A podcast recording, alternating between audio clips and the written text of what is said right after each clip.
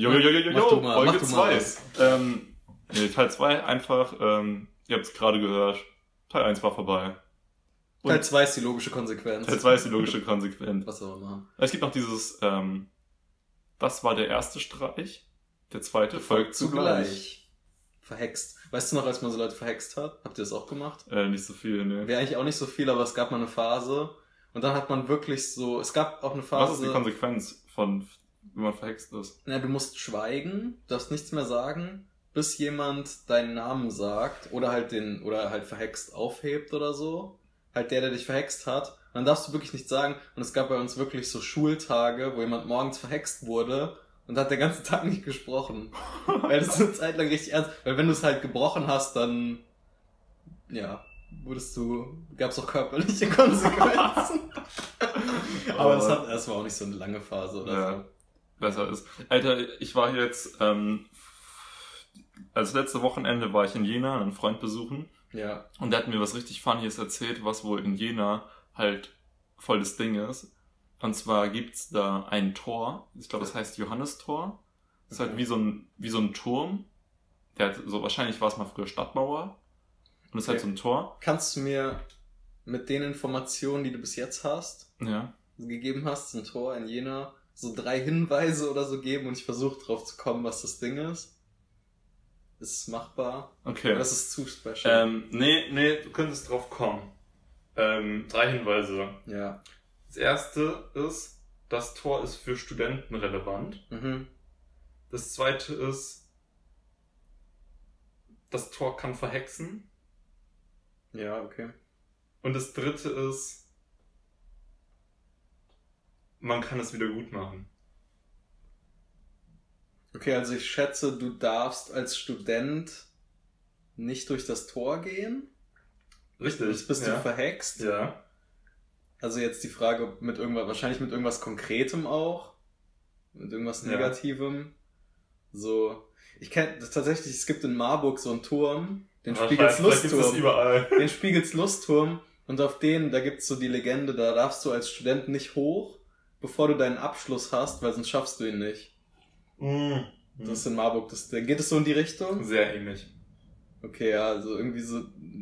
Also nicht, dass du dein Studium verkackst. Oder schon? Nee. Nicht ganz. Fast. Aber hat was mit dem Studium zu tun? Ja. Dass du irgendwie so keinen Sex mehr hast als Student oder so? Ja, das wäre das wäre äh, funnier als tatsächlich, dass du kein, dass du durch Prüfungen fällst. Das ist im Endeffekt, du schaffst dein Studium nicht, aber das ist nicht konkret. Es ist eher einfach nur so, du fällst durch Prüfungen. Aber durch. Ich glaube, du kannst wieder, also ich, durch ich, alle oder? ich durch weiß so nicht eine genau, oder so? Ich weiß nicht, wie gut diese, diese Verhexung niedergeschrieben ist in den alten Schriften. Ob da heißt, du darfst Wiederholungsprüfungen bestehen oder so. Den Drittversuch hast du 25-prozentige Chance noch zu bestehen. In Multiple-Choice-Aufgaben. Da erreichst du schon das und das. Steht so in irgendwelchen jener Kneipen so an die Wand geritzt oder Aber, so. aber trotzdem in dieser altdeutschen Schrift. ja. Aus so einer Stärkermann. Jena ist doch auch so nah an Weimar und deswegen irgendwie mit Goethe und Schiller. Heißt nicht die Uni sogar Schiller-Uni? Nee, die heißt irgendwie anders. Die heißt Friedrich. Ich glaube Schiller-Uni. Friedrich Schiller. Oh, Ja, ich glaube schon. FSJ. Weiß nicht, kann, kann, kann sein. FS. Ja, nee, die, ich glaube, die heißt FAU. Nee, das ist Nürnberg. Friedrich-Alexander-Universität. Erlangen-Nürnberg. Dann weiß ich es nicht gerade nicht genau. Es gibt auf jeden Fall das Schillerhaus dort. Ja. Und, ähm, und das, hat, das hat, hat der Freund mir auch erzählt, was so richtig funny ist, weil in dieser ganzen Gegend, so um Erfurt, Weimar und Jena herum, Mhm. ähm, gibt's ja überall so, in diesem Haus wohnte Schiller, in diesem Haus schrieb Goethe das und das. Also so gefühlt, wenn du durch eine Altstadt läufst, ist so an jedem zweiten Haus das. Ja, ja. Und er meinte wohl, es gibt halt diesen Joke, so ähnlich wie dieses Schön hier, aber waren Sie schon mal in Baden-Württemberg? Gibt so Sticker, Ja, den Sticker. wo, wo man so schreibt, so, ähm, hier war Goethe Nicht. nicht. Ja. Das hat tatsächlich meine ehemalige Deutschlehrerin an ihrem Gartentor und ich finde es übelst funny. Ah. Und ich war so, Gott. das ist Ja. halt so. Ja, haben uns irgendwann mal zum Grill Ja, okay, eingeladen. da ist in Marburg ist ein bisschen random, aber, Ja, voll. aber dort, Ja. dort ist es halt funny, weil es wirklich überall steht. Ja, okay, ja, nee, da Ähm, Sinn. Aber ich bin genau. noch nicht drauf, wie man es wieder gut machen kann. Ja. Ja, das ist jetzt natürlich schwierig. Mhm. Gib mir einen Tipp, wie man, also in die Richtung, Um Mitternacht muss man etwas machen. irgendwen küssen oder so, Mhm. irgendwas trinken, Nee. Mitternacht, einen Purzelbaum machen durch das Tor, keine Ahnung. Also sehr nah. Ja, irgendwas an dem Tor auch direkt. Ja. Um Mitternacht. Ja, ist es irgendwie so in die akrobatische Richtung? Nee, nee, man muss um Mitternacht muss man nackt in die entgegengesetzte Richtung durchrennen. Ah, okay. Und dann, Ja. und dann, und dann meinte so, meinte so mein Kumpel so, es gab, es gab wohl tatsächlich so, dass er einfach so nachts halt zu, ähm, zu irgendeiner Hausparty oder so in der Straße da bei dem Tor in der Nähe gegangen ist. Und dann einfach so nachts ist einfach manchmal so Standard, dass da so nackte Männer einfach so diese, diese Schritt lang rennen und so, so, ey, was, und er war so am Anfang so, als er in meinem Stuhl war, so, was macht ihr? Und so, ja, wir wurden verhext, wir müssen jetzt so dieses, so komplett besoffen. Ja. Einfach nackt durch diese Straßen rennt. Das ist auch locker so ein richtiges, äh, was dann so an, an Kneipenabenden oder auf WG-Partys so nochmal aufkommt, so, ey, du bist doch letztens durch das Tor, Ja, du musst ich- da jetzt nackt nochmal durch. Ich stell's mir- Also, ich stell's mir ja, okay. Ich stell's mir vor bei so Studentenverbindungen, dass die das so richtig ernst nehmen. Ja, die wahrscheinlich diese, diese so, äh, saufwütigen, stechenden Verbindungen und sowas. Was glaubst du prozentual, wie viele nackte Männer sind da schon, wie viele nackte Frauen durchgerannt?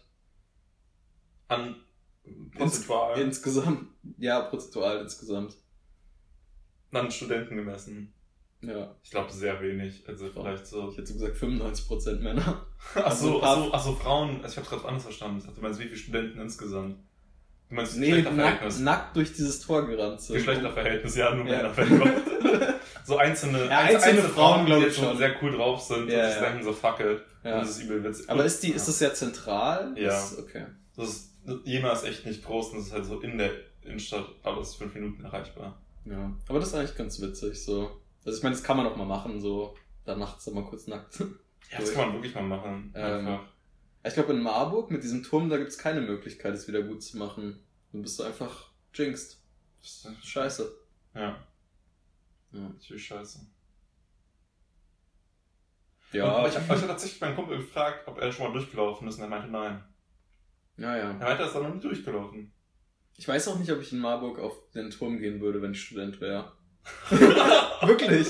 Nein. Ja, das ist dann so, das ist Aber nicht. warst du das schon mal? Ja, klar, voll oft so als Kind und so. Da hat man auch einen richtig geilen Blick so über die Stadt, also es lohnt sich schon. Aber ich glaube, ich bin dann schon so, in, also in dem Sinne abergläubisch, dass man dann auch so, es kann ja auch, ein, du kannst ja so einen krassen Placebo-Effekt, dass du dann einfach so, du hast es so im Hinterkopf und dann performst du wirklich schlecht. Also ich glaube schon, dass es bei Leuten passieren könnte. So dass die so dann so unterschwellig davon Ja. irgendwie doch Angst haben und dann denken Ja. die manchmal so in Prüfungen so, wenn sie gerade eine Frage nicht wissen, so, oh, ich bin ja durch dieses Tor gelaufen oder ich bin ja auf diesem Turm und dann so Stress kriegen. Das ist ein bisschen so wie, ähm, da hat mich meine Freundin für ausgelacht, dass, ähm, weil ich halt so sehr koffeinanfällig bin und ich trinke eigentlich nach 16 Uhr, trinke ich halt keinen Kaffee mehr, weil Mhm. ich dann nicht pennen kann. Also ich kann auch Ja. wirklich einfach nicht pennen. Ja. Und dann es war irgendwie so 18 Uhr und so und ich hatte Bock auf einen Kaffeegeschmack. Und dann Ja. meinte sie, ich kann dir einen ähm, entkoffinierten Kaffee geben. Und Mhm. ich war so, hä, nee, weil dann habe ich ja Placebo-Kaffee und ich glaube, ich Mhm. kann nicht pennen. So, ich habe ich hab Ja. meinem, ich hab meinem Körper nicht zugetraut, dass er entkoffinierten Kaffee vom Kaffee unterscheiden kann. Und ich habe es wirklich ja. ernst gemeint. Also ich schätze mal, wenn Ja. sie dir quasi, ähm, wenn du jetzt so gemacht hättest, sie hätte dir nicht gesagt, ob er entkoffiniert ist, Ja. dann hättest du locker den Placebo-Effekt gehabt. Das ist dann so gedacht, dann, dann, weißt, dann liegt man so, weil ich mein Placebo-Effekt ist ja auch wissenschaftlich bewiesen, so dass es Ja. gibt. Und dann liegst du so im Bett und denkst halt, hast halt nur so den Gedanken, ja, der könnte jetzt zu 50 Prozent oder was auch immer koffiniert gewesen sein und dann kann ich ja gar nicht jetzt einschlafen und Mhm. das reicht schon. Und so. der Gedanke wühlt dich schon wieder so ein Ja, bisschen genau. auf. Ja, Placebo-Effekt ist eigentlich auch sehr spannend. So, so dann auch so mit Kontrollstudien, wo Leute dann irgendwie trotzdem den Effekt hatten und so. Ja, voll. Ähm, und ist auch die Wirkweise von Homöopathie. Ja, Mach- mach- Machen wir dieses Fass auf. ja, Aber ja. ja, ist für mich eigentlich kein Fass, weil ich bin auch, also, okay. Ja. Ich wusste, dass, ich wusste dass, dass, dass in deiner Familie ein paar Leute näher an dem sind. Deswegen hab, ist mir in dem Moment, wie ich es gerade ausgesprochen habe, dachte ich mir so, Mach ich gerade ein Fass auf? Nee, ich glaube tatsächlich, Aber- das hatten wir schon mal, das Thema. Ich glaube, ne, ich glaube, wir hatten andere, oder wahrscheinlich hast du die richtige Definition von was alles unter Homöopathie fällt und ich hatte irgendwie die falsche. Weil Ja. ich dachte, Homöopathie sind auch einfach so, ähm, ja, von so Pflanzen irgendwelche Extrakte oder Ah, so. Ja. Naturheilkunde. Naturheilkunde. Das wird, das wird ja auch, aber das Ding ist, es wird ja auch von der, ähm, von dem Marketing dahinter, wird es So ja auch, dargestellt? wird es ja auch so dargestellt. Das ist ja so wie, das ist sowieso krank, wie, ähm, wie das in dem Marketing funktioniert, wie vegan und Natur, Naturschutz verbunden wird und, und auch Mhm. vegetarische Produkte. Und wenn du die mal so anschaust auf so einem Rügenwalder Schnitzel oder sowas, die Zutatenliste, dann hast du halt so ein richtig hochverarbeitetes Industrieprodukt. so ja total, ja. Und-. Aber auf der, aber das, aber wenn du dir die, die Werbung dazu anschaust, ist es halt einfach, es wird kein Tier umgebracht und es sei so richtig so naturverbunden und Ja, sowas. ja. Ähm, Ja, das ist ja dieser Fehlschluss von vegan ist gleich gesund. genau, und Das Chips und Cola sind vegan. Ja. Und kannst trotzdem, und kannst dich nur mit, vom Pommes ernähren und sowas. Dirk Bach war auch Veganer. War ja. Ja, hat man, hat man gehört. Aber wenn du ein Glas Nutella am Tag isst, so. Ja. Nee, ähm, genau, also du, du, willst unbedingt, also die schaffen es ja richtig gut, sowas zu verbinden.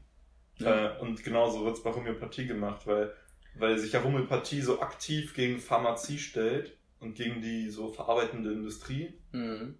Und dann musst du nur noch halt dein Produkt dagegen stellen und das kannst du halt ganz gut machen, wenn du sagst, das hat nichts mit, mit deren komischen industriell hergestellten Wirkstoffen zu tun. Ja, aber was ist jetzt quasi die richtige Definition von Homöopathie?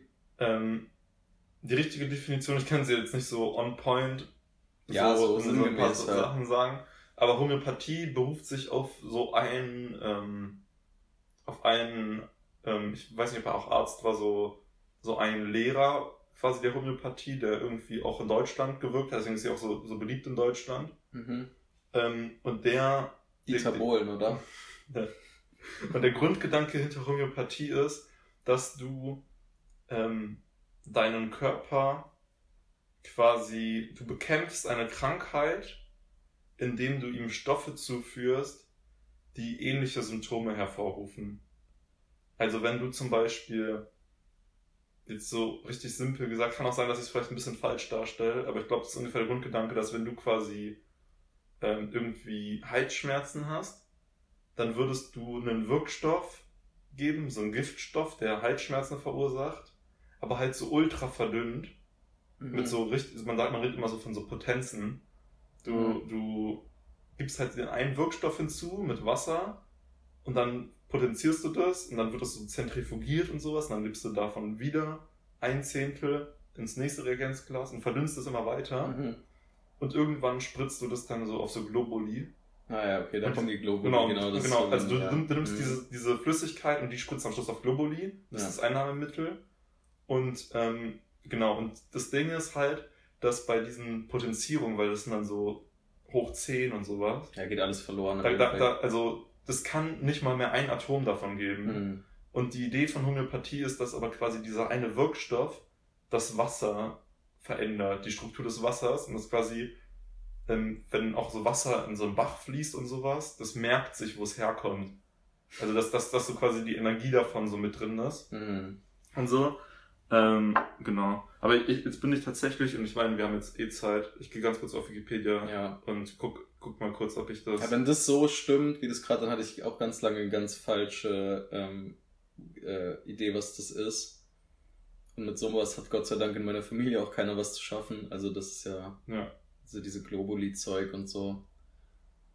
Ja, krass. So, hier, ähm, Homöopathie. Ähm, genau, Homeo heißt ja gleich. Und Party ist Leid, also ähnliches, ähnlicher Schmerz. Party ähnliches. freitags.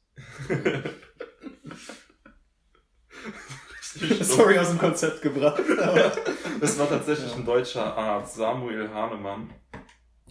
Ihr, ihre namensgebende und wichtigste Grundannahme ist eine von Hahnemann formulierte Ähnlichkeitsprinzip. Ähnliches möge durch Ähnliches geheilt werden. Danach soll ein homöopathisches Arzneimittel so ausgewählt werden, dass die Inhaltsstoffe der Grundsubstanz an gesunden ähnliche Krankheits Krankheitserscheinungen hervorrufen können, wie die, an denen der Kranke leidet. Dabei soll der gemütliche und geistige Charakter des Patienten ebenfalls berücksichtigt werden. Hierzu wurden Tabellen erstellt, mit denen quasi das zugeordnet werden kann, so welche Symptome das sind. Zur Herstellung der homöopathischen Arzneimittel werden die Grundsubstanzen einer sogenannten Potenzierung unterzogen.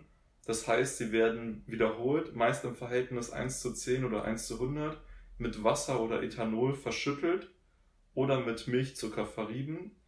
Die Verdünnung wurde zunächst wegen der Giftigkeit vieler der verwendeten Stoffe durchgeführt. Erst in einer späteren Phase verordnete Hahnemann Hochpotenzen. Hahnemann nahm an, dass durch das besondere Verfahren der Potenzierung oder Dynamisierung eine im inneren Wesen der Arzneien verborgene geistartige Kraft wirksam wurde. Also habe ich es, glaube ich, tatsächlich ganz gut, Ja. ganz gut Ja, auf den Punkt schon, ja. gebracht. Genau. Also das, genau, ja. Und ich glaube, das wird halt echt Also- viel, viel, weil ich hatte, hatte häufiger die Diskussion mit anderen, ähm, quasi, dass, ähm, dass das immer mit Naturkosmetik, ähm, Naturheilkunde. Naturheilkunde, äh, ne, genau, nicht Naturkosmetik, Naturheilkunde äh, verbunden wird. Ja. Ja. ja. gut, aber das ist ja wirklich Ja. Humbug. Ja. So, Aber man man muss trotzdem dazu sagen, für viele Leute wirkt das auch über den Placebo-Effekt. Ja, ja. Und wenn du halt sonst keine andere Möglichkeit hast, und das Gute ist ja, es hat wenigstens keinen Schaden. ja, keine Nebenwirkungen. Genau.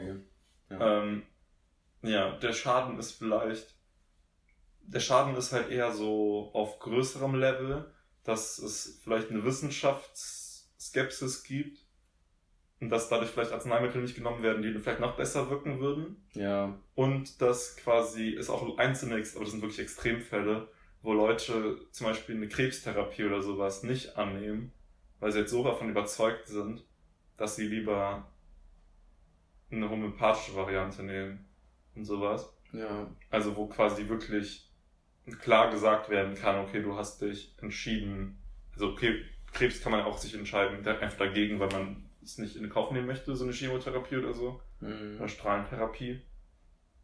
Aber ja, genau, das sind halt dann so Extremfälle. Ich fand es auch Ja. gerade, da kommt mir gerade so in den Sinn, ähm, ich habe letztens mal so eine Doku gesehen über so Leute, die auf La Gomera, das ist eine von diesen K kanarischen Inseln, Okay. die noch zu Spanien da gehören, aber schon so bei Afrika sind, Ja. weißt du, wo auch so Teneriffa und so ist. Hm? Und die leben, die gehen da einfach hin und ähm, wollen quasi so hier, also die Gesellschaft, so wie sie hier ist, so hinter sich lassen und so, aus, so Aussteiger. Ah, Und die leben da in so Höhlen. In Höhlen. Die leben da in Höhlen, so an der Küste, ist auch problematisch, weil die, weil die teilweise das da einfach vermüllen und so. Und das ist die, die Insel an sich gar nicht geil. Also es bringt auch Probleme. ich dachte jetzt, so, leben so im Eins mit der Natur. Ja, das aber, ist- aber das ist einfach so Subway-Verpackung. Ja, das ist die Idee, aber ich glaube, dadurch, dass das so jetzt bekannter wird und geworden ist, kommen da auch viele hin, die so, das eher so hipstermäßig, weißt du, auch so, ja, ich will das jetzt auch, weil die schmeißen dann da einfach so ihre Binden hin oder Oh. äh, irgendwie so überall, also äh, auch einfach so auf, auf Kacke. Ich glaube, die ersten, die da hingegangen sind, haben sich dann schon noch gekümmert und alles immer weggebracht und so. Ja. Aber es ist halt so, du hast dann wirklich so, du kommst nur zu diesen Höhlen, wenn du halt irgendwie so eine Stunde vom nächsten Ort läufst Mhm. zu Fuß oder beziehungsweise die haben halt auch keine Autos und so und die laufen dann immer hin in den Ort, kaufen da ein und so und dann zurück in die Höhlen und so. Das heißt, es ist schon wirklich fernab so. Und dann, ja, leben sie halt so, richten sie sich so in den Höhlen ein und pennen da so. Und es ist ja eigentlich das ganze Jahr rundum so ein Klima, wo du es aushältst. Ja. Also selbst im Winter packst du es mit einem einigermaßen dicken Schlafsack locker. Ähm, genau, da kam ich gerade nur drauf, weil da war so eine von der Doku, die ich gesehen habe, die quasi die hauptsächlich begleitet haben. Die hat irgendwie erst so in so einem ganz normalen Job in München, glaube ich sogar, gearbeitet und hat dann irgendwann einen Hirntumor diagnostiziert bekommen und ist dann so von wegen, also die war vorher schon so ein bisschen so spirituell drauf und so. Ja. Und dann ist die halt, ähm, also die hatte, glaube ich, auch mal eine Chemo gemacht, die hat aber dann nicht so richtig geholfen. Also der Krebs kam wieder oder so. Und dann hat Mhm. sie gesagt, so ja, anscheinend passt es, klappt es irgendwie für mich nicht. Und dann ist sie so dahin gegangen, nach La Gomera, und einfach so, so fuck it, so ich mach, ich, ich lebe jetzt so die letzte Zeit, die ich habe, so wie ich will. Ja. Oder so wie ich es mir immer vorgestellt habe, weil die war auch immer in so einem voll stressigen Job irgendwie Glaubst du, vorher und das auch so, dass, dass du irgendwie wenn du jetzt, ich meine, das, die kennt man ja so, was würdest du machen, wenn jetzt dein letzter Tag wäre? Ja. Hatten wir, glaube ich, auch schon im Podcast immer mal bestimmt beredet, so wie man will man den letzten Ja. Tag gestalten. Aber wenn du wüsstest, du hättest eine tödliche Krankheit und also Zeithorizont ist unklar, ja. wie würdest du dein Leben, ich schätze mal bei dir, du würdest so krass rumreisen und sowas. Ja, ich denke schon. Aber ich finde es auch so, ähm, ich, ich, ich glaube, also ernste Antwort ist, glaube ich, das ist sehr schwer einzuschätzen, weil man sich das nicht so wirklich vorstellen kann, was das so einem, mit Ja. einem macht in dem Moment. Also es könnte, könnte auch sein, dass ich dann ganz Ich anders... glaube, ich würde Christian Ulm schreiben, er soll die komplette Staffel Jerks jetzt schon veröffentlichen. ja, Oder mir zumindest schicken. so auf Private Link. dieses auf todkrankes Kind machen, so erfüllen wir mal meinen letzten Ja. Wunsch. Ja, ähm, nee, aber ja, wenn ich jetzt tippen müsste, dann schon so, also, ja, also ich denke sowas wie weiter studieren tatsächlich eher nicht, weil Ja. das sind ja schon Sachen, die man irgendwie auf Aussicht, auf die Zukunft Mhm. auch macht. Ähm, Ich glaube, ich käme Ja. gar nicht damit klar, wenn nicht mal, wenn mal einen Nachmittag niemand Zeit hat, dass ich mir so denken würde, so, Leute, es ist, es ist so, meine Uhr tickt. ja. Ja, aber das ist ja auch das Krasse, das finde ich wirklich voll spannend. Also es gibt tatsächlich oft von so, oder auch wenn man sich so Dokus anguckt über so Leute, die so eine, ähm, ich würde so Terminal-Diagnose, also so, Ja. du stirbst safe, irgendwie, du weißt es. Und die werden dann ja oft auch voll, ähm, also die ak also akzeptieren das, Teil- also die, die schaffen, es zu akzeptieren, die sind ja dann oft so wirklich so, wie man sich so, so Zen-Buddhisten ja, irgendwie ja, die vorstellt. haben so voll, voll bei sich und Die haben halt, die haben, die haben auch gar nicht dann so diese krassen Ansprüche, so jemand muss jetzt immer was mit dir machen, sondern die genießen dann auch voll irgendwie einfach so den Moment irgendwie. Mhm. Und ich glaube, dass, also ich kann mir vorstellen, dass da wirklich was, weil, also ich glaube, die Erklärung dahinter ist so ein bisschen, dass du dann, dass viel so von unserer Persönlichkeit und so und so von den Problemen ja daher kommt, dass du quasi so viel Zeit antizipierst, die du noch hast und quasi auch so viel in die Zukunft projizieren kannst ja. was irgendwie, was du noch machen musst und was du, also voll viel von dem, was man ja so macht on a daily basis, ist ja schon auf die Zukunft ausgerichtet, Mhm. weil du irgendwie weißt, so in, in 20 Jahren lebe ich auch noch und dann will ich irgendwie ein anderer Mensch sein oder so oder mich weiterentwickelt ja, haben oder, oder, allein, so. oder allein, ich, in 20 Jahren will ich in Rente gehen und ich möchte nicht in Armut leben. In Armut leben, Deswegen genau. muss ich heute richtig Ja. hasseln, Und, quasi. und diese ganzen Sachen fallen dann halt weg. Und ich glaube, was auch viel wegfällt, ist so, so, so soziale Ängste oder so. Irgendwie so, vielleicht sich so ein bisschen un, unangemessen zu verhalten in der, oder, Fuck it, euch sehe ich eh nie wieder. So, so, wie, so wie ich in anderen Städten bin manchmal. ja, aber nicht auf so so eine, nicht auf so eine unangenehme, ich glaube, zum Beispiel, so praktisches Beispiel, ich glaube, du könntest so ein Typ werden, wenn du jetzt jemand bist, der, der sich nie trauen würde, irgendwie eine, so eine Frau, die er hübsch findet, so auf der Straße anzusprechen. Wenn du jetzt weißt, ich lebe nur noch einen Monat, dann glaube ich, kann das so dazu führen, dass man dann so ist, so, ja, ist mir scheißegal, so, ich quatsch die jetzt an, so, ich bin eh tot in einem Monat. Das hat irgendwie, Ja. also ich glaube, so solche Sachen können schon, also Vielleicht wirkt das auch richtig attraktiv dann. so eher zum, also so eher zum Positiven, nicht so zum Negativen, dass man dann so voll reckless Spaß wird und so mit 200 durch die Stadt pets. Ich glaube so nicht. Ähm, ich glaube, ich glaube, das ist wieder ein bisschen dieser Effekt, aber Wobei das gibt's So auch, glaube ich, wenn, wenn bei so Leuten, die so, sich dann so richtig hart ansaufen und so richtig in so einem Delirium sind. würdest du, würdest du Ja. Heroin probieren? Das ist doch auch so ein Dings immer so, wo Leute dann so sagen, so ja, wenn ich eh weiß, ist bald vorbei und ich werde quasi die negativen Wirkungen kommen nicht mehr, weil die kommen ja nur langfristig. Hm, So Heroin, let's go. ja, ja schon. Ja. Weiß ich nicht. Also kann ich mir schon vorstellen. Aber jetzt nicht so im ersten, also nicht so in der ersten Woche, also in der ersten Woche von den letzten vier Wochen. Also gegen Ende hin. Also schon Ja. so richtig hart mit Schmerzmittel zuhauen. Ja. Schon. Ja, glaube ich auch. Wobei ich mir dann vorstellen könnte, dass man dann, wie gesagt, weil ich glaube, man kann sich nicht so gut vorstellen, wie man dann wirklich tickt, dass man dann auch so, dass man wirklich schon irgendwie so in so einem zufriedenen Zustand irgendwann ist, Dass es gar nicht braucht. dass du, dass du die Drogen nicht brauchst, so.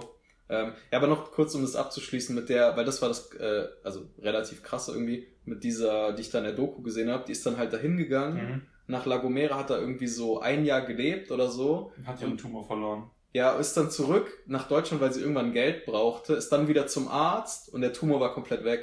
Und sie hat's halt so auf ähm, Ah. halt so jeglichen Stress einfach aus dem Leben rausgenommen. Mhm. Und ähm, ich meine, we- weiß man ja auch, dass es ein Zus- also Stress ähm, einen Zusammenhang gibt, so. Ja, definitiv. Mit so.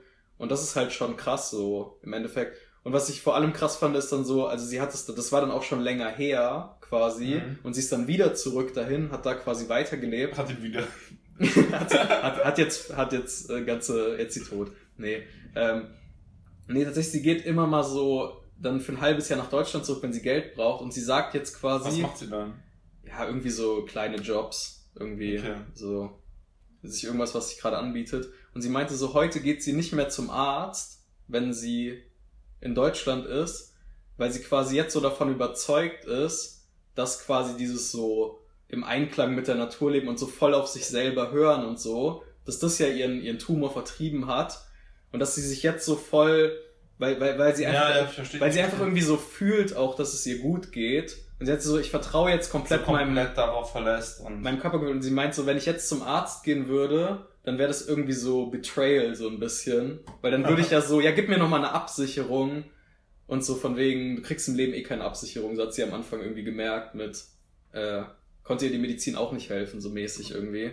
ja. Also das ist halt schon so, in, also ich, ja, in, und da- das ist, da, da wollte ich jetzt den bisschen auch gebauten Bogen, aber so spannend zu so Homöopathie, ähm, dass ich glaube, so in so in so Einzelfällen kann das halt schon funktionieren, aber wahrscheinlich bei ihr, dass der, dass im Endeffekt der der Tumor weggegangen ist, das kannst du ja jetzt auch nicht so, das passiert ja auch bei manchen Leuten einfach.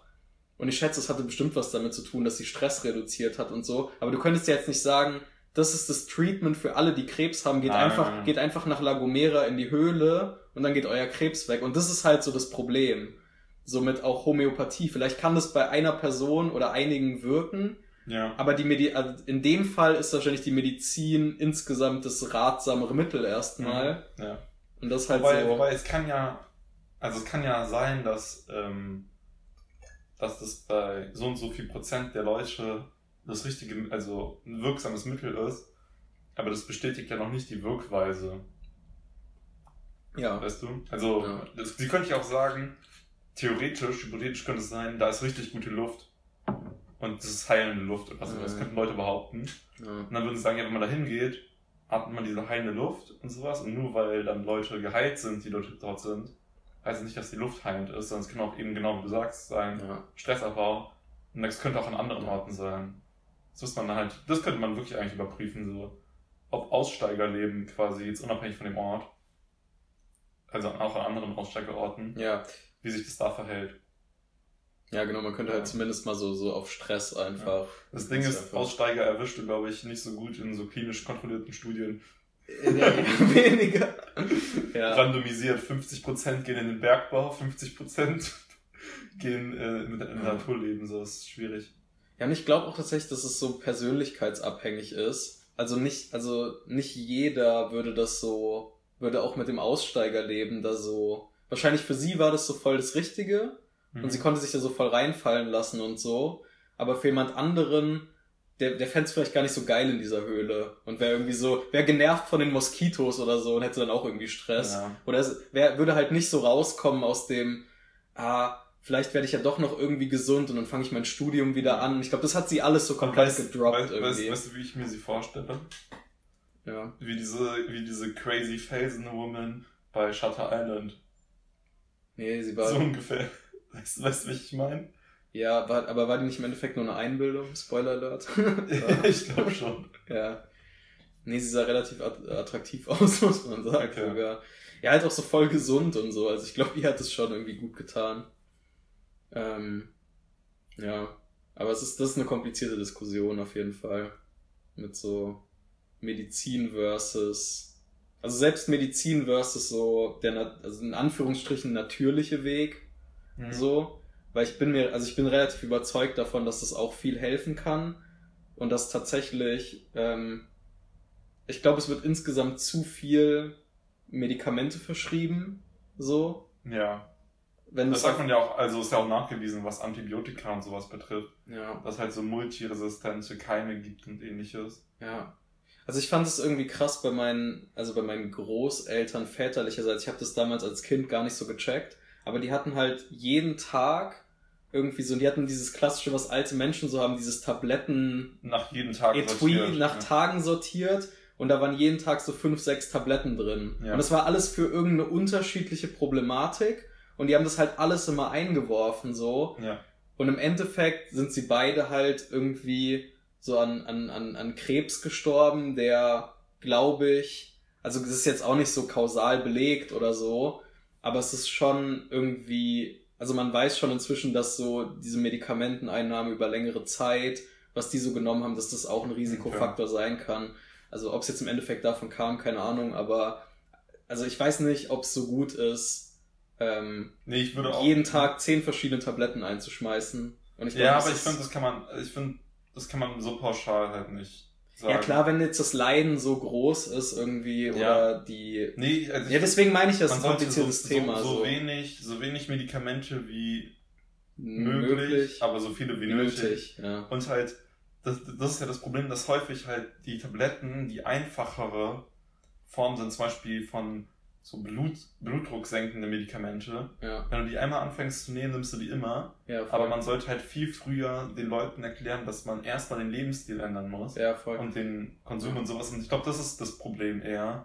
Und du kannst nicht sagen, Medikamente an sich und also kann in deinem Fall von Großeltern so sein, aber ja, ja. nicht sagen so, ja, wenn sie weniger genommen hätten, wären sie nicht an Krebs gestorben. habe ich ja nicht gesagt. Nee. Also ist aber, ja auch nicht. Er klang so zwischen den Zeilen. Also ich glaube, dass es so war, Ja. aber ich kann es natürlich nicht beweisen. So. Ja. Aber ich habe also ich habe ein anderes, eigentlich besseres Beispiel. Irgendwie so eine so eine Freundin von meiner Mutter, die hatte irgendwie mit Anfang 20 mal so eine Panikattacke. Mhm. Also so klassisch psychische haben ja viele irgendwann mal. ja. Und dann ist ist auch sie häufiges Alter, Anfang 20, wo das zum ja, ersten Mal auftritt. genau. Und dann ist sie zum Arzt gegangen, halt normalem Arzt, und der hat ihr halt irgendwie so Beruhigungsmittel gegeben, weil der hatte gar kein psychologisches Wissen. Genau mein Masterarbeitsthema. Ah ja, okay. Genau, ja, da kannst du vielleicht gleich noch ein bisschen Knowledge droppen. Aber bei ihr war es dann so, also sie nimmt wirklich inzwischen, jetzt ist sie so Anfang 50, sie nimmt seit 30 Jahren jeden Tag diese Beruhigungsmedikamente, obwohl sie nur mal eine Panikattacke hatte, was ja nicht so schlimm ist. Ja. Ich sag mir, das kannst du definitiv anders regeln. Ja. Und meine Mutter meint, so inzwischen merkt man schon krasse Nebenwirkungen bei der. Ist ja auch klar, Alter, 30 Jahre lang jeden Tag auf Alter, Beruhigungsmittel. ich schicke ich schicke den Link äh, für, für meine Masterarbeit, ja, weil das Ja. tatsächlich, also ich weiß nicht, welch, welches Beruhigungsmittel sie nimmt, aber das bei- weiß ich auch nicht. Also genau. Benzodiazepin, sagt man, die wirken halt, also das ist das Ding, ich habe auch ähm, letztens mit einer ein Interview gehabt, die halt ähm, das zum Studieren nimmt. Also sie meint, sie hat halt heftige Angst vor Präsentation Ja, okay. und ähm, hat halt auch schon so mit Angst ähm, halt zu kämpfen, sowieso von der Persönlichkeit und so Erregungszuständen und sowas. Mhm. Ähm, und sie meinte, sie nimmt die ungefähr so dreimal im Jahr zu richtig heftigen Prüfungen Ja. und es kommt sie halt richtig down. Und aber sie, weil sie Psycholog, also weil sie Psychologie auch studiert, weiß sie über die äh, über das Abhängigkeitspotenzial und ähm, nimmt es halt niemals länger. Ja. Aber genau, gerade so Hausärzte oder sowas oder sehr viele Ärzte, die haben halt eine Person vor sich, die übel leidet Mhm. und verschreiben ihr dann halt einfach Beruhigungsmittel und das hilft instant. Das hilft Ja, halt wirklich so, du bist direkt beruhigt und es ist weg. ja.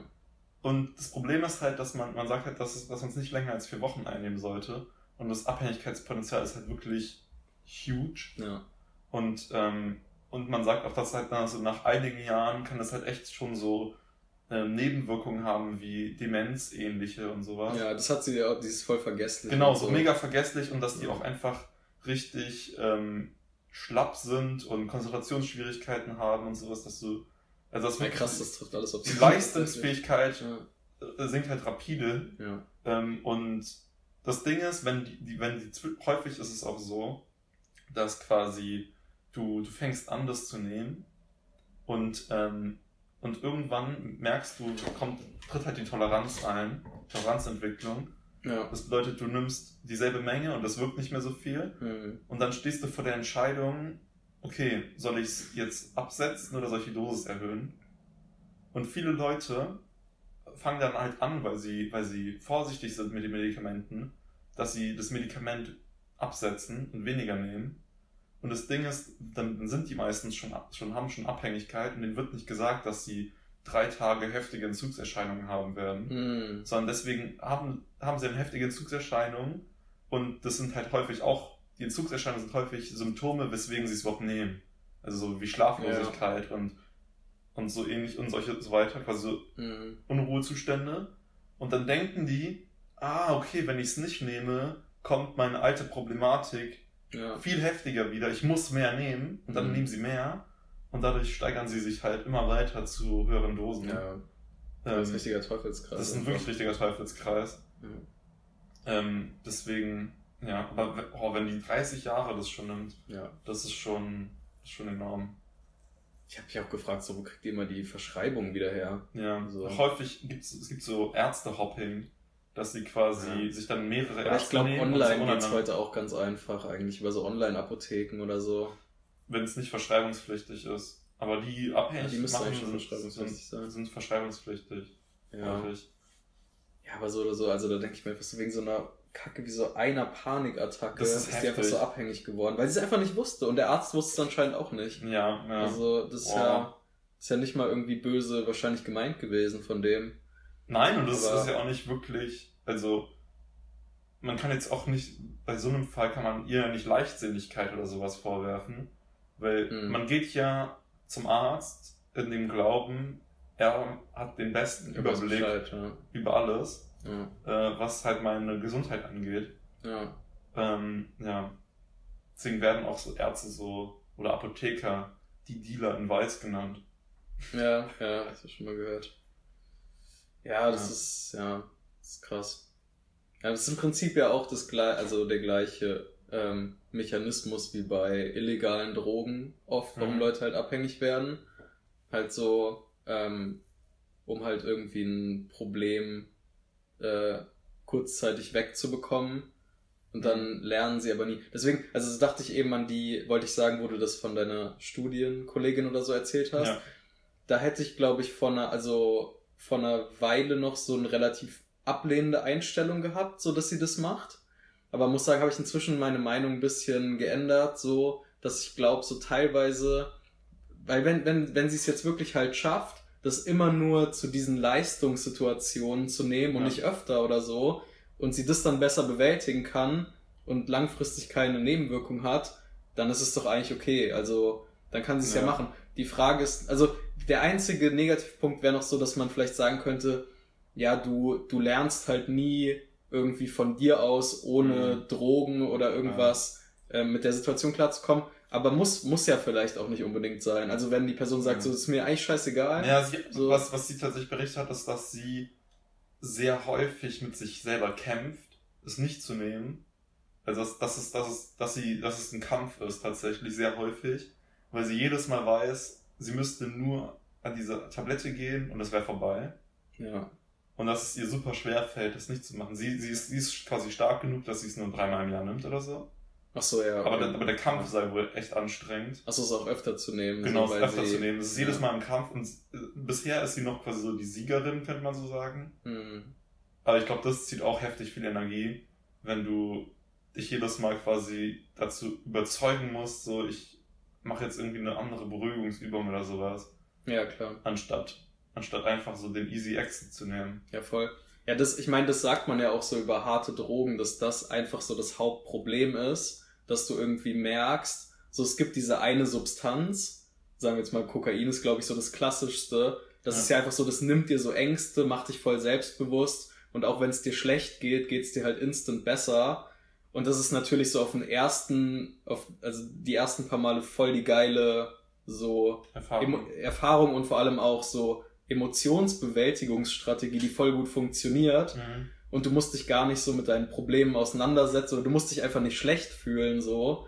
Und dann werden Leute halt süchtig, weil sie halt ähm, es, also das einfach, das verankert sich ja sofort krass im Gehirn, diese Erfahrung. So, Ja. mir ging's voll scheiße, dann habe ich so diese eine Line gezogen oder so, dann ging's mir voll gut. Mhm.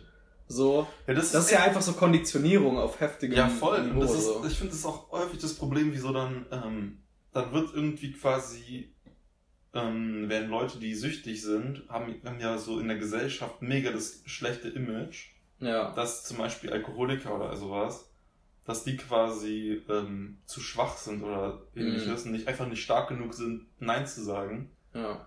Aber das Ding ist, die haben ja, also die, die Droge erfüllt eigentlich immer irgendeine Funktion, also irgendeinen Zweck. Ja, klar. Und in dem Fall quasi so Stressbewältigung oder, oder Beruhigung bei Leuten, die halt abends ihr, ähm, Ja. ihr Abendbier trinken oder die bräuchten irgendeine Routine eher, anstatt halt, also bei ihnen hätte es, Alkohol ist halt super easy, weil das dann auch die Leute und die Gesellschaft konsumiert es dann irgendwie, nachdem sie Ja. arbeiten waren, ihren Arbeitskollegen.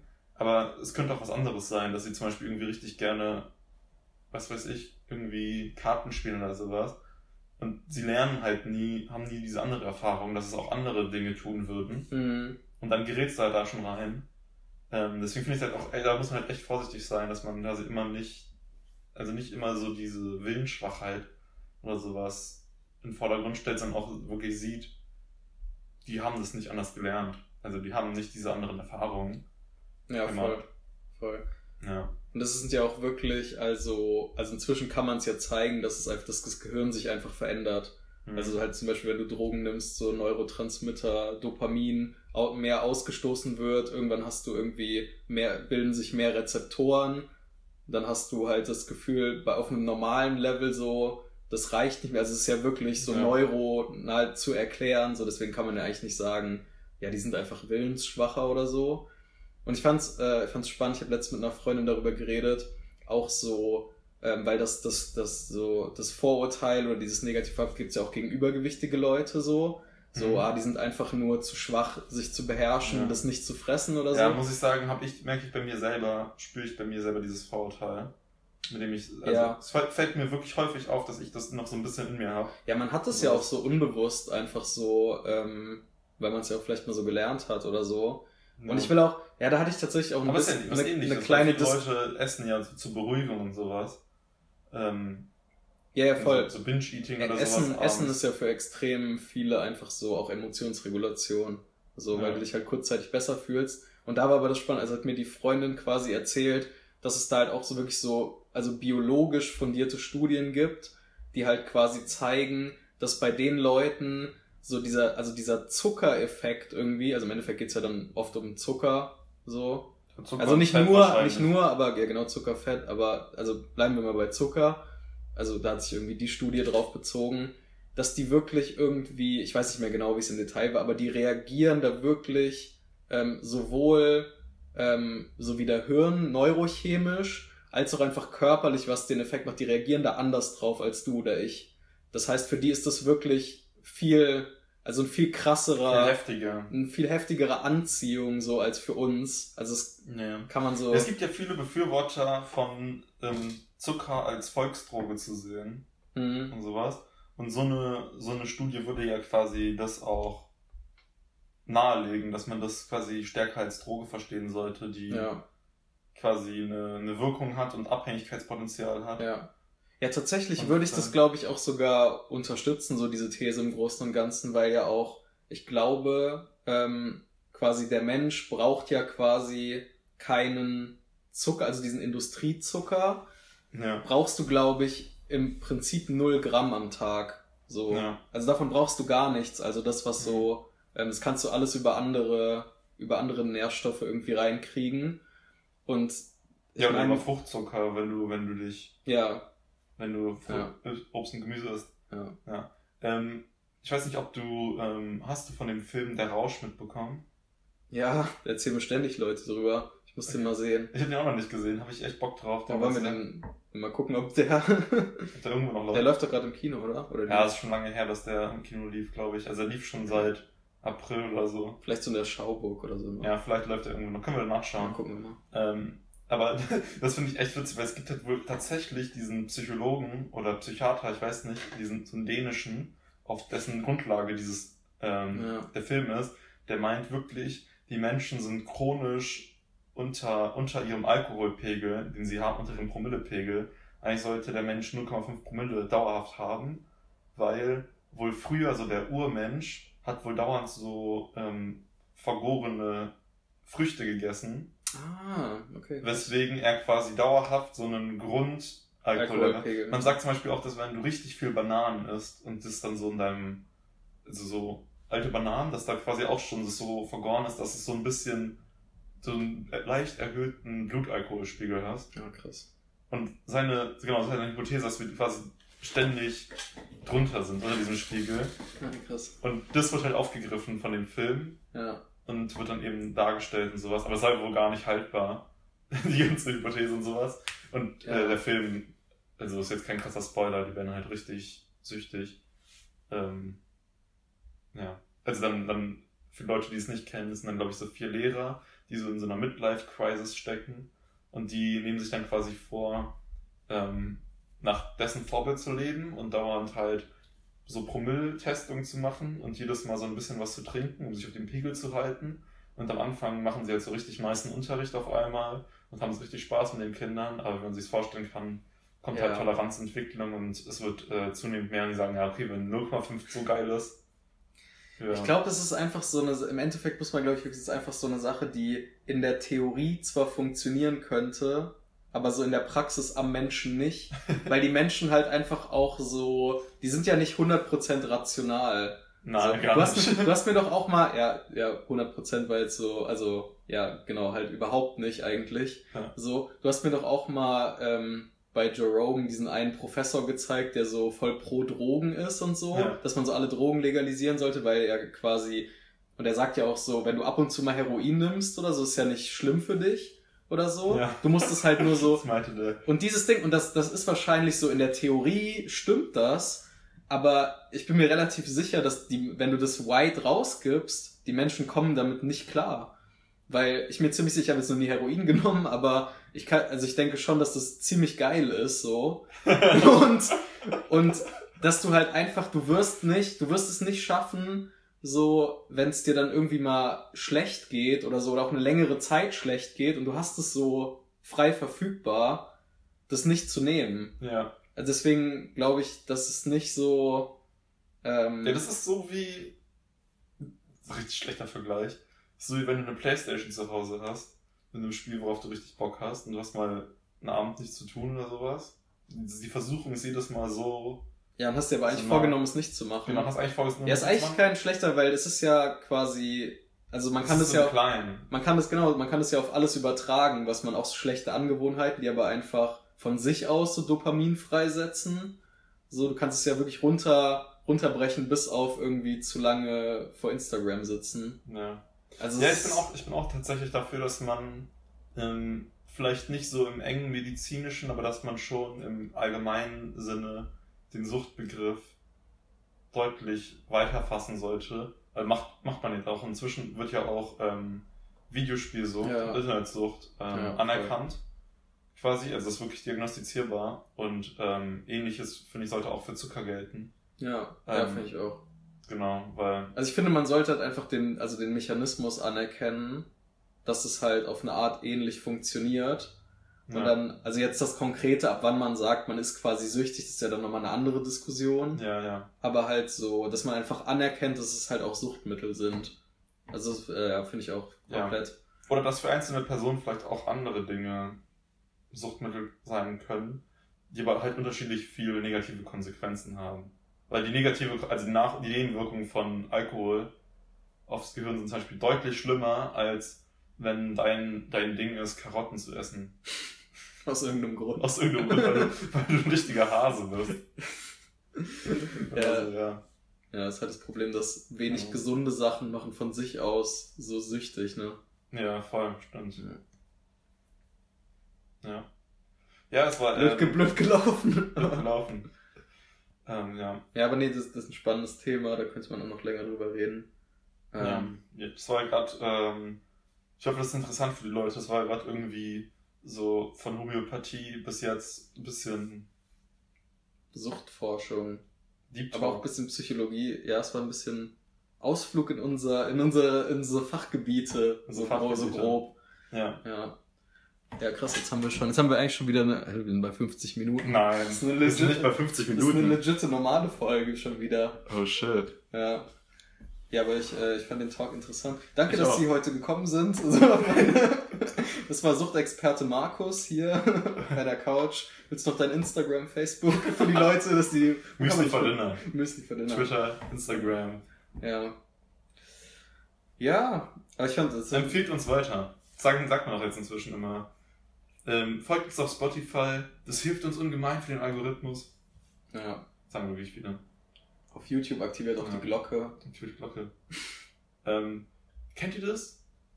Ihr habt irgendwie mit, ihr müsst euch irgendwie um Versicherungen kümmern und habt keine Zeit. Clark ist für euch da. Klar, die Clark-App. Also, ey, das wäre das Dümmste, so strategisch die Werbung komplett ans Ende zu machen vom Podcast. Wenn, man, Ja. wenn das die Leute schon so wissen. ja, voll. Das bringt gar nichts, tatsächlich. Ja. Überspringst du Werbung bei Podcasts? Ja. Also Ja, wenn's Handy ist schon. Also wenn ich, Ja. wenn ich jetzt so nah am Handy bin oder so. Ja. Obwohl ich sagen muss, manche machen es ja wirklich ganz funny, so bauen es ganz funny ein. Manche machen es Ja. echt gut, vor allem halt, wenn sie wirklich da so ein paar Jokes drüber machen und sowas und das auch nicht so ernst nehmen, aber häufig inzwischen sind es ja so wirklich so relativ vorgeschriebene Texte. Ja. Ähm, ja, ich finde, das hat ein bisschen, bisschen Überhand genommen. Aber ich finde gut, ich glaube, ich hoffe, man kann es nicht tracken oder so. Weil, ähm, also bei YouTube oder so kannst du es ja, glaube ich, da kannst du sehen, ob die Leute vorspulen Mhm. und sowas. Und ich kann mir vorstellen, dass dann die Unternehmen sehen wollen, wurde unsere Werbung auch gesehen, Mhm. dass sie quasi sehen wollen, ob Leute skippen. Und dann kannst du es irgendwann nicht mehr skippen. Und dann kannst so. und dann, genau, dann kannst du irgendwann nicht mehr skippen oder dann bekommst du weniger Geld als Produzent, weil dann die Firma sagt, ah, es wurde alles geskippt. Ich hoffe, das wird bei Podcasts nicht zu schnell, es wird bestimmt irgendwann kommen. Ich hoffe, es wird nicht zu schnell kommen, quasi, dass jetzt, dass, dass einfach alle Leute skippen und Clark trotzdem Millionenbeträge bezahlt an. Ja, das an Ding die- ist halt bei Podcast, ich, ich meine, ich check voll aus Leuten, die einen sehr erfolgreichen Podcast haben, dass die Werbung machen. Die kriegen ja bestimmt ordentlich Geld dafür. Ist geil für die. Das ist ist gut- unnormale Reichweite. ist gut fürs Einfach Unternehmen. Hack und Ja, ja, ist es safe. dann. Nee, das, ich check das voll. Ja. Aber ich finde Podcast trotzdem einfach ein unhandliches Format für Werbung. Weil wenn du es genau, wenn du es jetzt so weiterdenkst, wie du es gerade gemacht hast, dann müsste man ja so, man kann es dann nicht mehr skippen, aber dann muss man quasi, wenn man im Podcast irgendwie nochmal zurückspulen will, so wie bei YouTube irgendwie, dann kommt die Werbung vielleicht nochmal und dann kannst du es wieder nicht skippen Ja. oder irgendwie so, das ist halt einfach das Format. Ja, oder stell dir mal vor, vielleicht wird es irgendwann so krank, dass die anfangen, nicht mehr so Werbeblocks zu haben, weil inzwischen gibt's ja, es hat angefangen mit, am Anfang wird der Sponsor erwähnt. ja. Ähm, das hat es, glaube ich, angefangen. Ähm, und dann wurde es immer mehr und jetzt gibt es auch teilweise zwei Unterbrechungen pro Podcast-Folge, manchmal drei. Manchmal wird am Anfang Clark erwähnt und wird am Ende nochmal erwähnt oder sowas. Ähm, und auch nochmal in der Mitte und dann so, also die, die verteilen es so richtig. Hm. Und ich, was richtig krank wäre, wenn die irgendwann so nur so Schnipsel die geben, die sich quasi, du kannst gar nicht, bis dein Handy rausholst und, und, auch- und überspringen kannst, ist es schon vorbei. Boah, das ist sehr Quasi, also wenn es wirklich immer nur so 10 Sekunden sind, so, so, Klack, klack, klack, klack, klack. Clark ist der beste, geilste Scheiß auf der Welt. Und was, oh, du hast es nicht geschafft zu skippen. Und so, und das, und das bauen sie einfach Ja. so alle 10 Minuten oder sowas ein. Das wäre richtig krank. Oder so, so. Das würde hart abfangen. Oder so Priming-mäßig, dann irgendwann so subliminale Audioreize. Einfach beim Einschlafen-Podcast. So den habe ich, noch nie- den hab ich noch nie okay, gehört. Ja. Aber, einfach so für die Leute, die so pennen, so. Clark ist der beste Ja. Service. Kennst Ein du, Schiefchen, zwei Schiefchen, drei Schiefchen, Clark ist der beste Service. kennst, du die, kennst du die Family Guy-Verarsche von so, so subliminaler Priming-Werbung? Ist richtig geil. So eine ähm, äh, Folge, wo es halt so ums Rauchen geht und so ein Peter dann irgendwann so, der raucht dann irgendwie mega viel, findet's mega geil und ist dann so, ja, ich kann, ich kann nichts dafür, ich wurde auch von der Werbung beeinflusst und so, und dann kommt so eine klassische Family Guy Rückblende Ja. und dann denkst, oder, und dann denkst du so, es ist jetzt halt so ein richtig unterschwelliger Reiz, der so dargeboten wird. Und das verarschen die halt so, das halt überhaupt nicht. Es kommt so ein Programm und dann kommt einfach so ein Schnitt zu so einem, zu so einem fetten Typen, der einfach an so einem, äh, an so einem Pult steht, wie in so einer Schule und einfach so sagt so, du musst rauchen. und das ist aber übel lange so. Das ist nicht unterschwellig. Und das kommt so immer wieder dann so, rauch jetzt. rauch jetzt eine.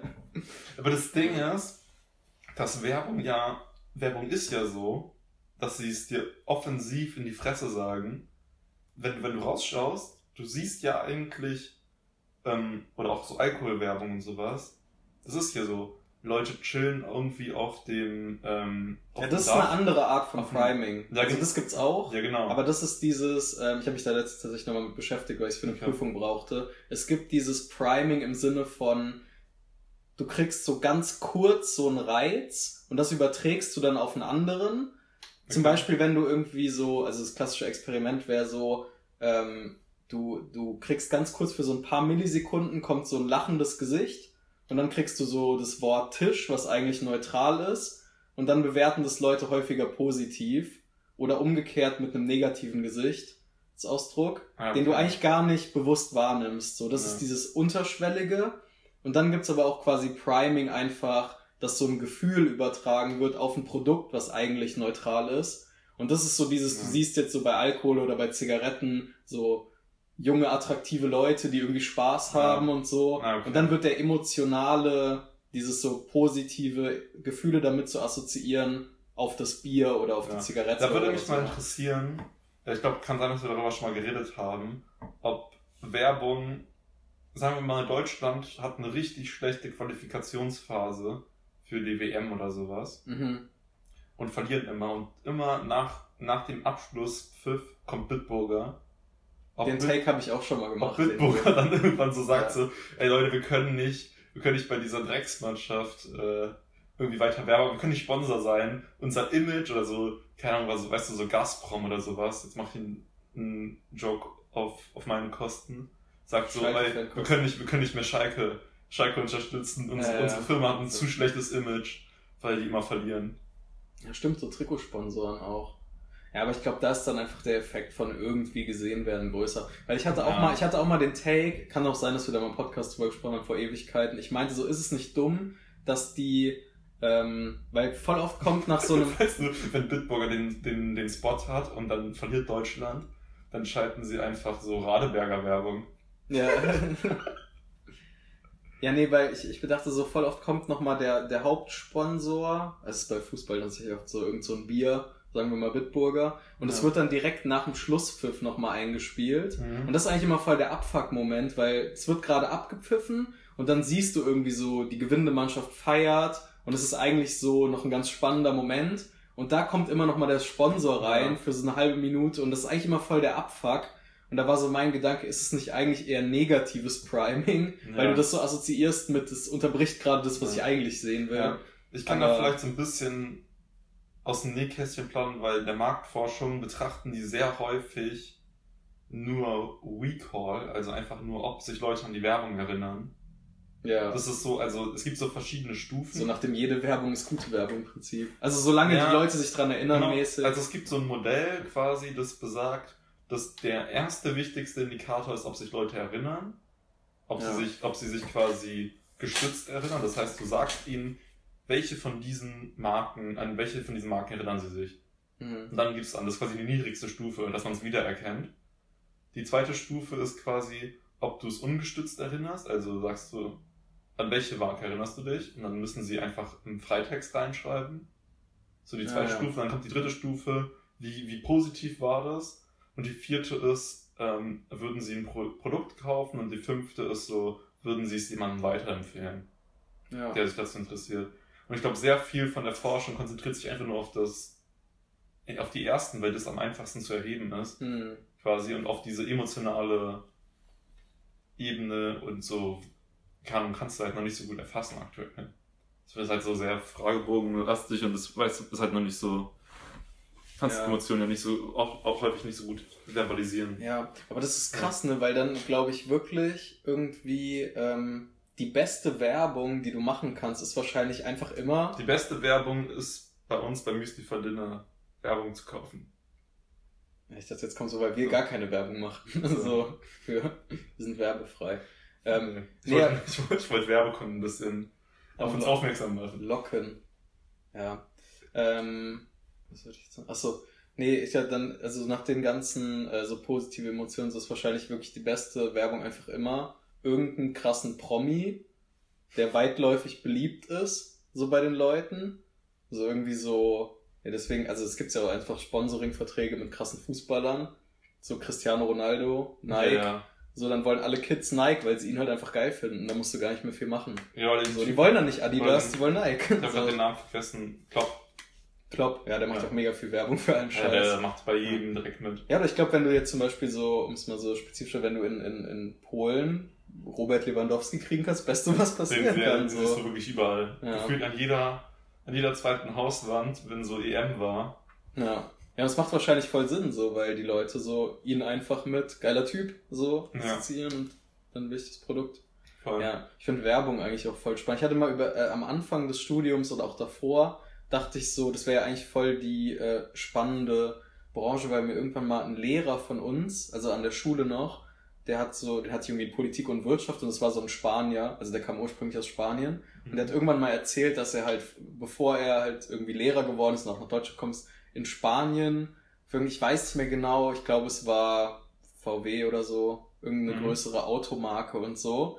Und dann hat er so erzählt, dass die da auch teilweise so Psychologen hatten, die dann immer in der Beratung dabei waren, quasi, und da, da, da, so alles geplant wurde, wie das in diesem Autohaus zu sein hat.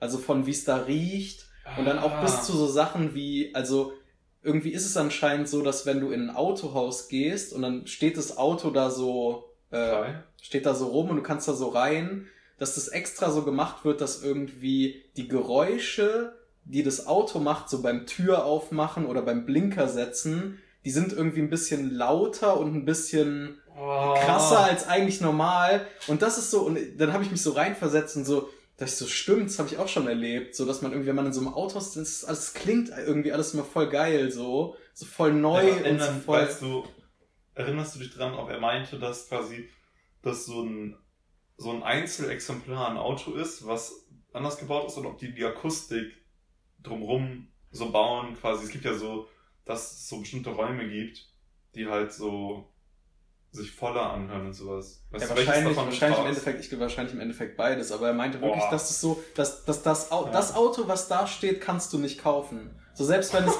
selbst wenn es komplett neu ist, dann hört sich das nicht so an Ja. und riecht auch nicht so. Aber teilweise ähm, gibt es das, dass du die, ähm, da habe ich letztens eine, eine Person kennengelernt, weil die hatte so ein richtig hässliches Auto, wo so drauf stand so 100% Ökostrom. Und Mhm. sowas. Das war wohl so eins der ersten E-Autos von Mhm. vor zehn Jahren.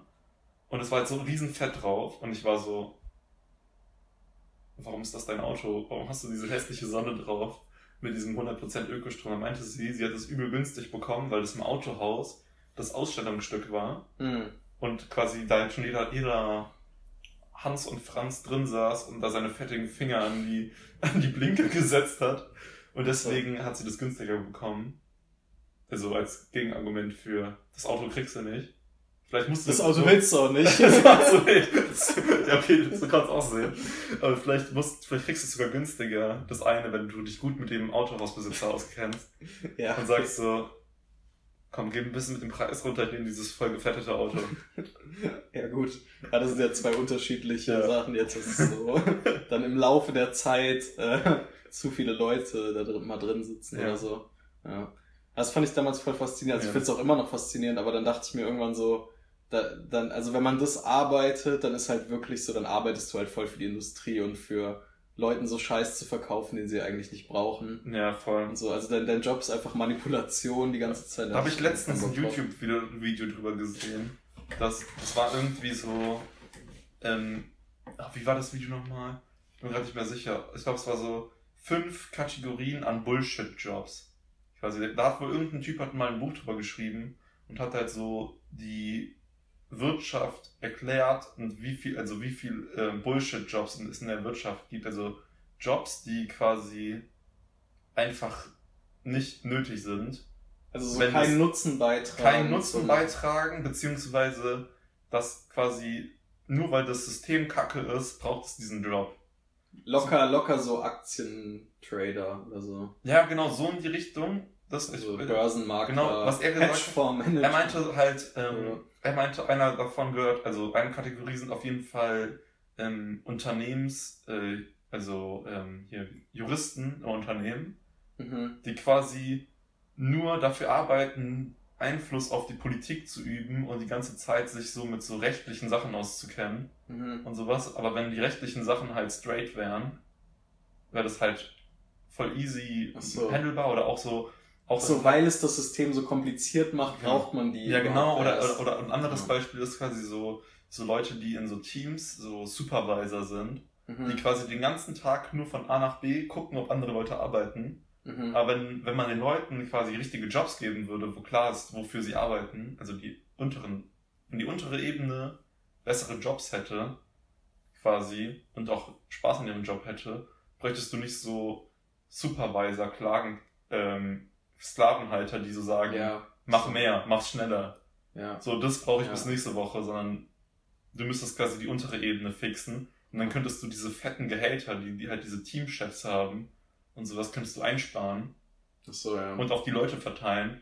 Und es würde quasi insgesamt produktiver sein. Du würdest Geld sparen. Ja. Aber das System ist halt so perfide, dass du halt diese Bullshit-Jobs erfunden hast.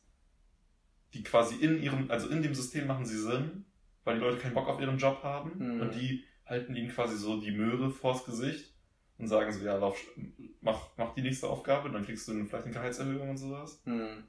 Aber eigentlich braucht's den nicht Ja. und sowas. Und ich glaube, da gibt's echt, also es gibt's eine Menge Beispiele an sowas. Ja, locker. Ähm. Einfach so Jobs, die es halt nur gibt, weil das System auf eine gewisse Art ist. Ja. Was ja auch nicht irgendwo in Stein gemeißelt steht, dass es so sein muss, irgendwie. Ja, voll. Ja. Ja, Ja. krass. Ich krieg Ja. langsam ein bisschen Hunger. muss Ich auch, sagen. Ähm, genau, lass, lass, lass gerne hier einen Cut setzen. Ich glaube, wir haben auch schon jetzt Ewigkeiten geredet. Wahrscheinlich jetzt nochmal eine, Stunde? eine Stunde sechs. Ja. Tatsächlich. Ja, passt. Ähm, Das war, mal eine war auf jeden. Fall eine intensive, interessantes intensive Gespräch. Aufnahme. Ja. Ja, dann würde ich sagen, ähm, Pizza 5. Pizza 5. Für 3 Euro. Falls- 8 nice Pizzabrötchen. Falls ihr uns nicht aus Dresden zuhört und mal nach Dresden kommt, Albertplatz, Eingang Alaunstraße, rechte Seite, Pizza 5. Pizza 5. Kannst du nichts falsch machen. Nee. Ja, das wird heute noch passieren. Übrigens, ich habe in der letzten Folge, also die wir eben davor aufgenommen, dass wir noch ins DDR-Museum gehen heute. Es wurde spontan verschoben auf morgen, Ja. weil wir noch mehr Podcast-Content liefern Für euch. für euch. Ähm, nee, gehen wir morgen hin ins Museum. Und ähm, ja, das war jetzt wirklich vielleicht die letzte Folge von mir aus Dresden. Und beim nächsten Mal werde ich dann wahrscheinlich erstmal aus Marburg, weil da ziehe ich zwischenzeitlich nochmal hin. Und dann weiß man es noch nicht so genau, Ich weiß es noch nicht wo es genau. mich hin verschlägt. Ich würde sagen, ich, ich sage auch nicht viel weiter, ich habe jetzt auch keinen Bock. Nee, vielleicht, zu- vielleicht, vielleicht, in so ein, vielleicht in so eine Höhle. Lagomera. Lagomera. Ja, ich steige jetzt aus. Weißt du, ich habe auch zu viel Stress. So. Ja. Ich merke schon, wie so, ähm, ja, nee, das wäre jetzt zu makaber. Joke. Hat's, Nee. hat's mit gehört, du Mann. ja, Okay. natürlich. Lass ihn bitte. Natürlich. natürlich hat es damit zu tun. Ähm, ja. ja, gut. Dann, ähm, ciao. Bis dahin. schöne Woche, was auch immer. Wann immer das rauskommt. Noch. Tschüss. Tschüss.